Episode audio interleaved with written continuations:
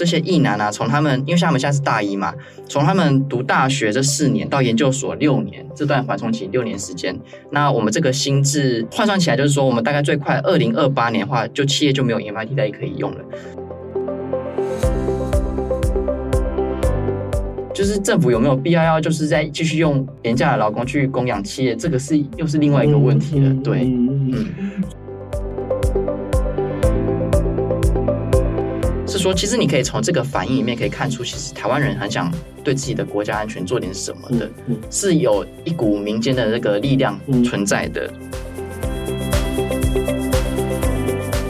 欢迎收听远见行业，各位听众朋友，大家好。我是主持人《远见》杂志总编辑李建新。今天我们邀请来的来宾呢，啊，就是上一集哈，跟我一起聊了非常多，就是说，呃，整个义务役要兵役要延长一年的这样的一个问题。那我们上一次其实也聊到了很多，聊到说，那有时候其实是一个常备兵员的一个问题，他就必须要这么多的一个人数。然后另外也也去聊到，就是说啊，在现在国际上，或者说在整个战力的部署，或者说作战方面的一个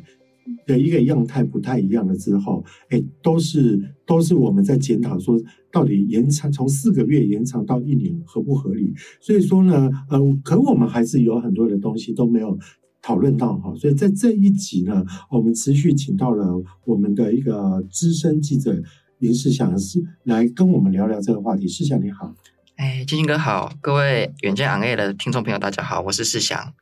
好，之前我们都比较从国家的一个视角哈来看，就是说在延长这一年到底合不合理性的一个问题哈。那现在其实我们讲一些比较民生的一个一个情况，我们知道就是说啊现在九十四年次。的一个役男啊，就要开始哈，将来就是要要去当一年的兵役嘛。那正巧呢，现在的九十四年次的役男，就是今年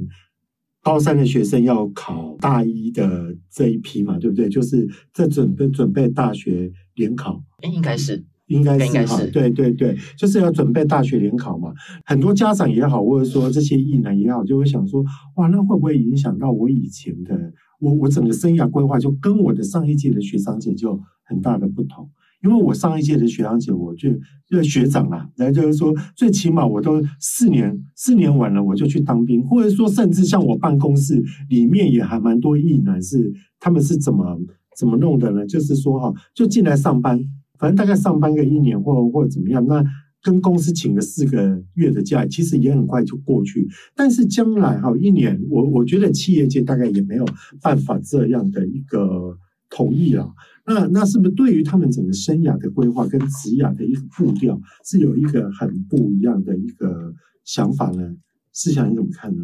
哎，金哥，不好意思，刚刚那个应该是说现在就读大一的啦。啊，对，就读大一进去了嘛。对对对对对。那我我们来讲一下这个这个对我们个人的那个学生的话，它有什么影响？就是说，首先，呃，我们在去年八月的时候，台湾的高教史有一个很重大的改革，就是说以台湾大学为首的这个台湾大学的系统啊，将把每一个学期的呃本来都是十八周嘛，现在都要下修到十六周这个新制。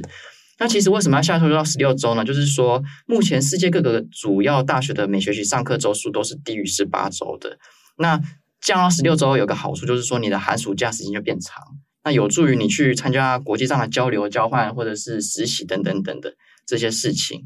那其实我们这个大学，他因为他们这一届九十四年是在读大一嘛，基本上都是按照这个新制，就是说让他们在暑假的时候多去交流、增广见闻这些的。那变成说，呃，因为像国防部有推出一个叫做三加一的，就是说希望大学生在大学的四年啊。你把你该学的必修科目在三年学完，剩下一年就去当兵，这样就不会延误到你出社会的时间。那这样的话，如果说是这样，就是国防部是这样子建议，还没有说一定要这么做，只是说建议这样子弄下去的话，就变成我们大学新制的这些呃什么十六、十八周改成十六周这些努力都都没有了，因为我们本来这个空下来的寒暑假是希望他们去交换学习嘛，去实习、去增广见闻、去学习课堂以外的知识。结果你现在变成课堂以外知识，就是去兵营里面当兵。当初修就是修这个呃高教史的改革的名义就没了。那其实我们呃这个东西还有会跟企业上也有关系，就是说，因为现在很多企业他们在呃在找员工的时候，都是用寒暑假的时候去办大学博览会，怎么再去抢人？那你这些人如果说全部都到兵营里面去，他就没有人可以去抢啊，这是另外一个问题。然后我们远见有一个呃跑文教线的记者叫冯绍恩，那他他这是在做呃采访的时候，他也有访几个呃大学的校长来看这件事情啦。比如说那个正大的校长李蔡燕呐、啊，他就觉得这个是揠苗助长，然后他有反驳说，就是说有现在有人觉得，反正大学的学历已经那个含金量没那么高，就让他们早点去当兵好了。他觉得这个是逃避问题的本质，应该是说我们应该要想办法让自己的大学文凭有价值，这才是问题的根本，而不是说大家都轻视大学，然后跑去当兵干嘛？有的没有的，这不是一个好方法啦。然后再来就是台大校长陈文章，他有说，就是我们刚刚有讲，就是寒暑假的问题嘛，那就是因为呃，就我们刚才讲，就是我们那时候想要推这个新制，是让学生可以在寒暑假的时候。呃，可以有一些增广见闻。如果说甚至到国外去交换学生，然后因为这些都可能影响到他们未来研究所上的推甄这样子，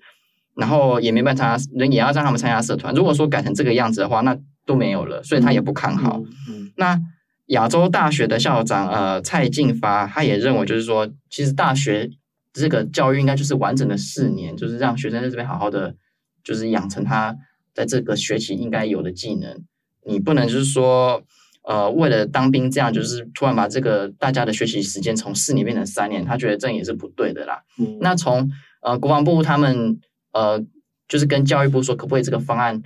推出之后，然后各个大学的校长和冷淡反应就会看出，其实校长们、学术界们、教育界们对所谓的国防部推讲三加一这个东西是非常不看好的，觉得根本没有必要，然后真的是对一男影响真的很大。嗯嗯嗯，这样听起来应该是是这么讲啦，就是说哈，一个整个兵役延长的一个问题，它不是只有在兵役本身，也不是国防国防部本身的一个议题，它是一个跨系统，而且是跨部门、跨跨生涯的一个一个事情。你想想看嘛，呃，在这个时间出生的男生，每一个人的。每一个人的的时间，其实上帝也并没有多给我们从四个月，没有多给我们八个月的时间嘛。那我们必须要从别的地方去挪出那八个月拿来当兵，那就当然会去影响到，不管是个人，或者是说在职场，或者是说在在学校，到底哪一块要被剥削，拿来拿来弹弹性调度，拿来这一个东西，所以它是它是一个非常非常关键的一个资源排挤。也就是说，而且这个资源就是就是这些人的一个时间，而且它不是只有一个人的时间，它是一群人的一个时间。你你就拿我现在当总编辑来讲，我每天要开的会很多，所以说啊，有那种会，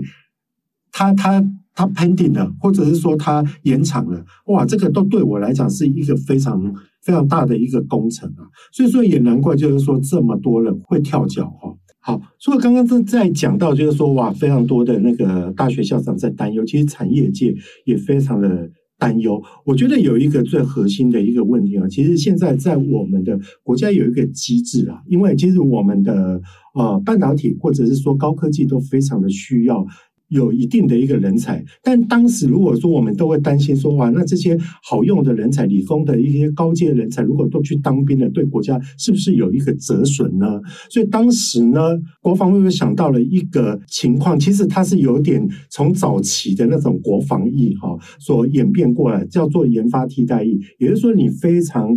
具有研发能量的人啊，我就让你哈当兵的时候也是去做这种为企业去做做研发，去取代你的兵役这个情况。那感觉上你表面上是在当兵，但你事实上是在为我们的高科技产业在做研发的工作，而且这样的人诶，其实也还蛮多的。但是现在，如果新制实施的话，就会出现了一个非常大的问题哦，这个制度就没了，而所有的的人都要去当兵当一年，而且他当的那一年，就是像刚刚四强在我们在上一期四强所讲的，他做的未必就是研发的工作，他做的其实全然就是一个打仗跟所谓的守备的一个的一个动作。所以说哈，在这样的一个制度的转换之下，就会产生产业界。对于这群年轻人的一个研发的一个人数跟能量，就会出现了非常大的一个缺口，所以企业界也是担心这个事情的哈。思瑶你怎么看？说这个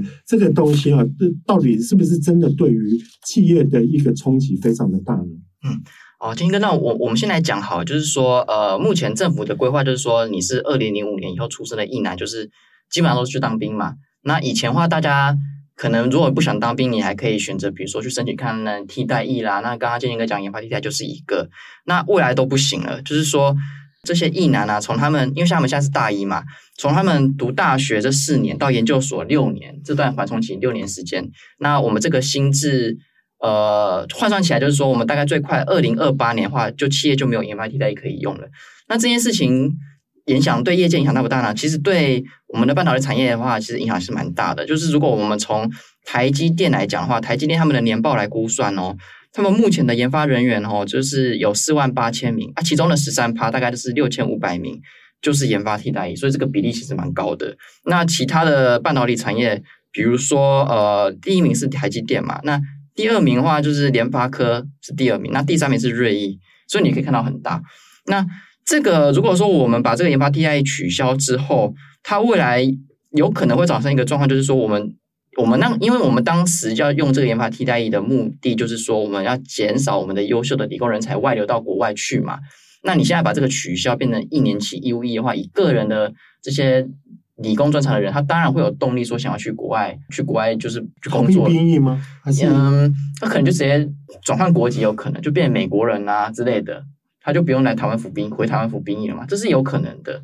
对，因为我们那个时候呃，研发替代也前程国防役，他那个时候的呃时间点就是说，那个时候当兵是两年的时间，而且大家也知道，就是在红岸以前的话，当兵大家觉得比较黑暗嘛。可能会有学长虐学弟的问题，然后那个时候台海的话，可能有这个飞弹危机也比较紧张，所以那个时候政府这边才推出这个国防役去把这个人才吸住。那现在变成说所有人都要去当兵的话，那就可能他们这些就是会有往外推的动力这样子。不过其实有业界的人士分析，就是说。呃，因为现在这个疫情就是降到一年嘛，那感觉那个也就学长虐学贷的状况也比较不会出现。那再来就是说，台湾的半导体产业已经具备国际的竞争力了，他觉得这个推力可能也不会是那么的强啦，这样子。那不过这个是我们刚才讲到高科技产业的部分。那其实有一些产业它不是高科技产业，他就觉得，呃，台湾现在的尤其是男生啊，就是当四个月的阿兵哥出来，他好像不是很耐操，然后。抗压性很低啊，动不动就会抱怨这样，所以其实有一些产业比较传统的产业，他们会觉得当一年兵出来再进社会职场可能是一个好事啊。那其实如果说我们看到国外的案例的话，像日本好了，日本他们的企业就非常非常喜欢用他们从呃体保就是体保班出来的学生，因为这些学生他们在学时候就是受那种军事化的那种训练，所以他们都很耐操。不会抱怨，那企日本企业很喜欢用这一种，所以如果说我们从不同产业来看的话，那其实可能就是有得有失啊。对，那咱讲到替代役这个问题，就是其实我们当过兵，建哥也当过兵，都知道，就是有人当替代役很不公平嘛。为什么他可以那么爽？我就在这边当大头兵。其实这个替代役用比较不好意思的讲，就是说政府用你的企业来申请，然后你其实就是供应他们比较廉价的劳工嘛。因为替代役他们的薪资是政府政府会给他们，那企业看你要加码多少，其实。你的薪资的水准不会比你正职还要高，那但是他们做事情都是跟正职一样，所以说我们就是政府有没有必要要就是在继续用廉价的劳工去供养企业，这个是又是另外一个问题了，嗯、对。嗯，听得出啊，好像像这种对产业的影响也也蛮有趣的啦。除了我刚刚在讲的研发替代役，高科技的人才会不会因此为了逃避兵役，或者说规避兵役了，不要说逃避兵役，而而产生了影响哈？另外，其实是想要提到，就是说，的确在我们早期我们这一代的时候，大家都会说啊，你只有当过兵才叫做真男人。而且那时候，其实其实我们在上一辈的父母亲告诉自己的女儿，都会说啊，你。一定要要嫁给那种真的有去当过兵的，那种没有当过兵的，他不晓得哪里残疾了，或者是说哈哪边哪边不是不够成熟的。所以说，其实其实我觉得在当兵的一些磨练，的确的确，如果说他的训练很扎实，他也去培养了大家对于团队合作。因为我觉得我倒不是说哦、现在那个当兵要多苦。可是我觉得现在就是对团队的合作的这个观念跟这种心态哈，其实其实当兵是一个我觉得还蛮速成的一个一个情况啊。那除了就是刚刚我们在讲的，就是说有一些哈，有一些因为兵役而开出外挂的几个次制度哈以外，另外也有一个情况，就是说很多民间团体也都在推广那个全民防卫嘛。那其中我们大家最明显的就是那个最最为人所知就是所知的，就是像联电创办人曹兴诚他他的那个黑熊学院嘛。黑熊学院到底是怎么回事？就是说哈，那他为什么会会这么去推广呢？还有就是说哈，呃，它的概念到底是怎么样？可以告诉我们吗？嗯，呃，我们来讲黑熊学院之前，我我有采访过他们的执行长，叫做这个何成辉，他那个时候有跟我讲，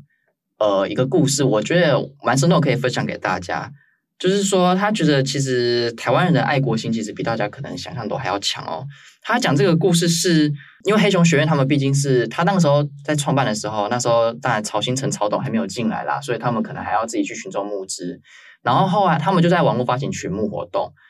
然后他印象很深刻的一天是，呃，在八月的时候，那时候不是美国的众议院议长佩洛西访台吗？嗯，然后中共那边不是反应很很强大，就是在回环岛军演这样子。然后他有发现，就是说在短短的这个呃一两天内，就是原本他们的网络群目的那个资金大概是一百万台币，马上就暴增了大概一百万的钱进来。然后他跟我讲这个是是说，其实你可以从这个反应里面可以看出，其实台湾人很想。对自己的国家安全做点什么的，嗯嗯、是有一股民间的那个力量存在的。嗯、然后他永远不会忘记一个数字，叫做一千四百一十七。就是说，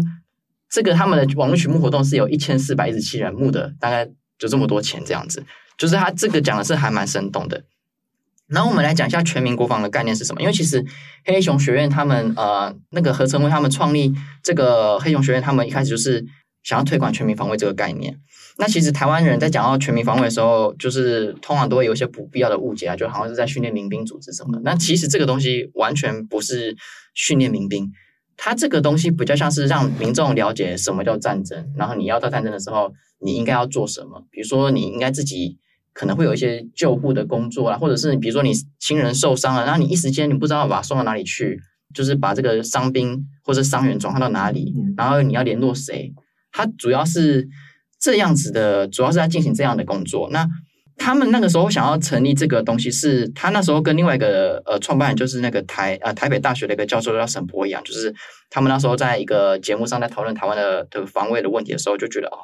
民众好像对什么战叫战争啊，然后那个风险都很陌生。主要的状况就是，你从台湾现在呃两端来看，你会发现有一端人想的很严重，那一端人想的什么都没有，就是好像啊没什么，老公不会打过来，一端就觉得啊没关系，我们一定 OK 的。他觉得这样都不对，然后所谓的台防卫台湾的这个任务，可能也不是要由军方部门去负责。台其实台湾的民间也扮演很大的力量。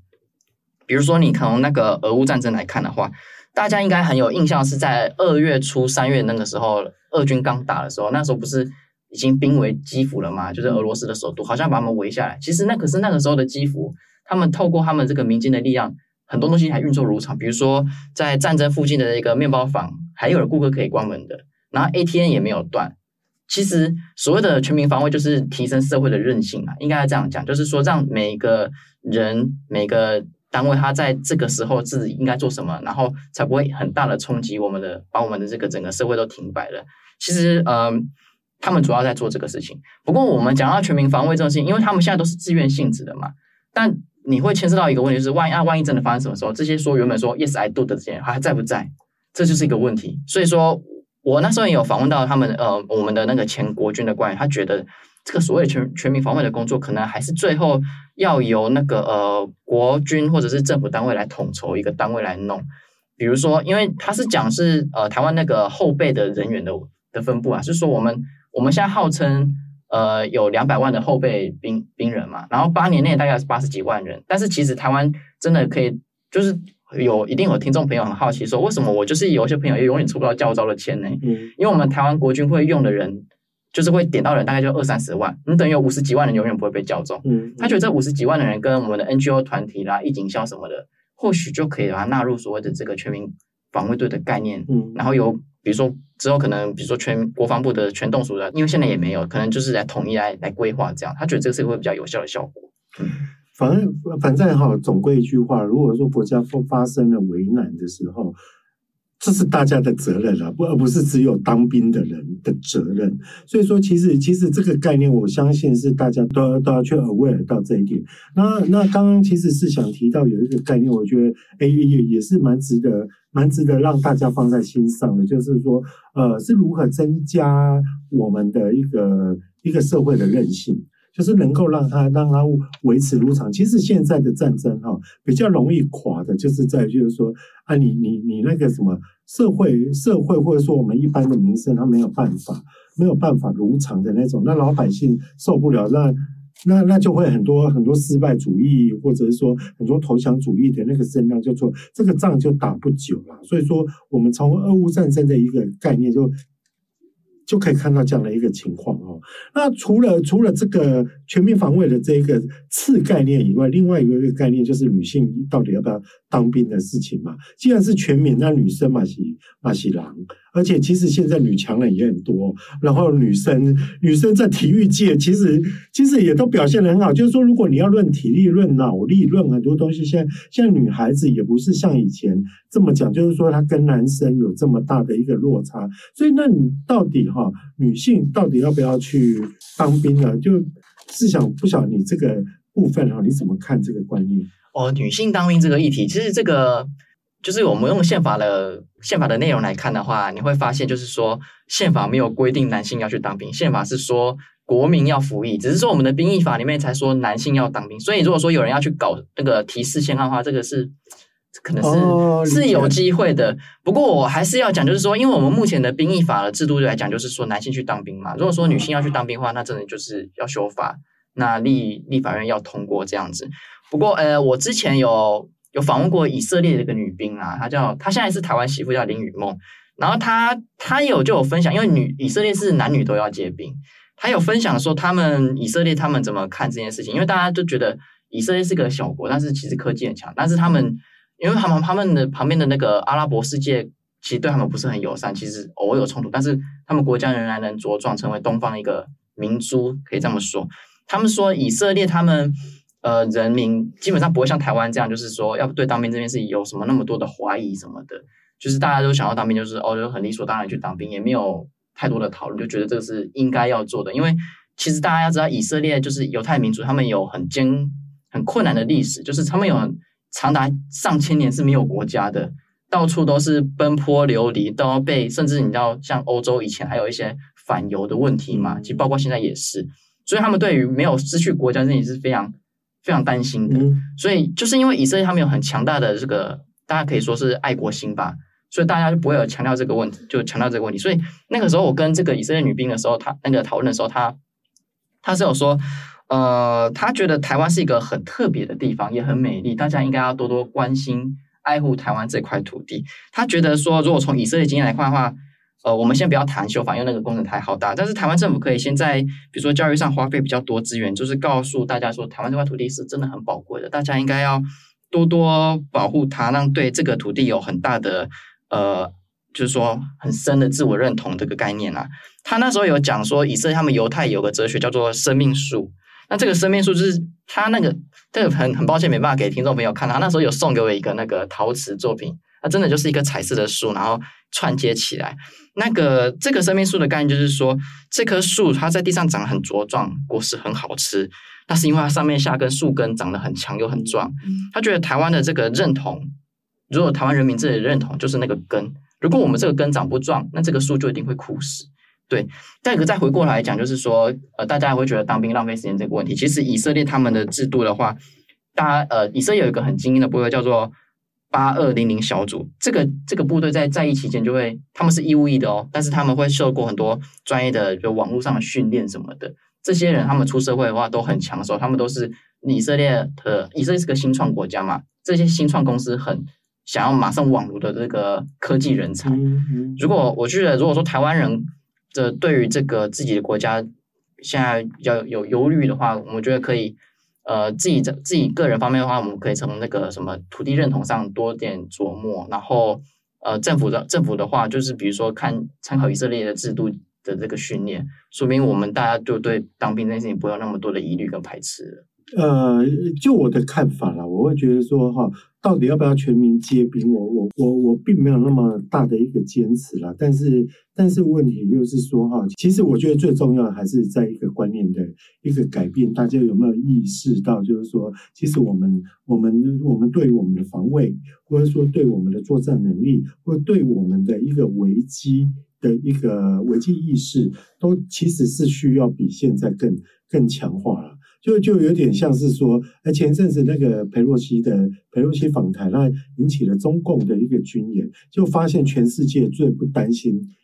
台湾安全的就是台湾人自己本身，所以这个这个状况是觉得蛮吊诡的啦。那当然也有其他的一个论述啊，呃，就像我们的创办人高希均高教授，他就会认为说，其实和平才是最根本的一个解决方式啦。那假如说我们跟中国大陆的交流再多一点，然后跟他的一个一个沟通再多一点，或许其实比彼此的歧见没有那么大的时候，那就会。我我们也不需要这么，呃，现在要要弄这么大的一个工程，就只是怕说我我跟你哪一天吵架的时候，你会不会会不会打我？反正我们高教授的意思就是说，如果你能够跟他成为朋友，然后多多交流，就不会有吵架啦，就就会省掉了很多资源，把这些资源拿去做教育，拿去做别的地方，是不是会？更好呢？那我我想这、这个议题哈，大概是讲个三天三夜也讲不完，因为大家在不同的立场都会有一个不同立场的一个解读跟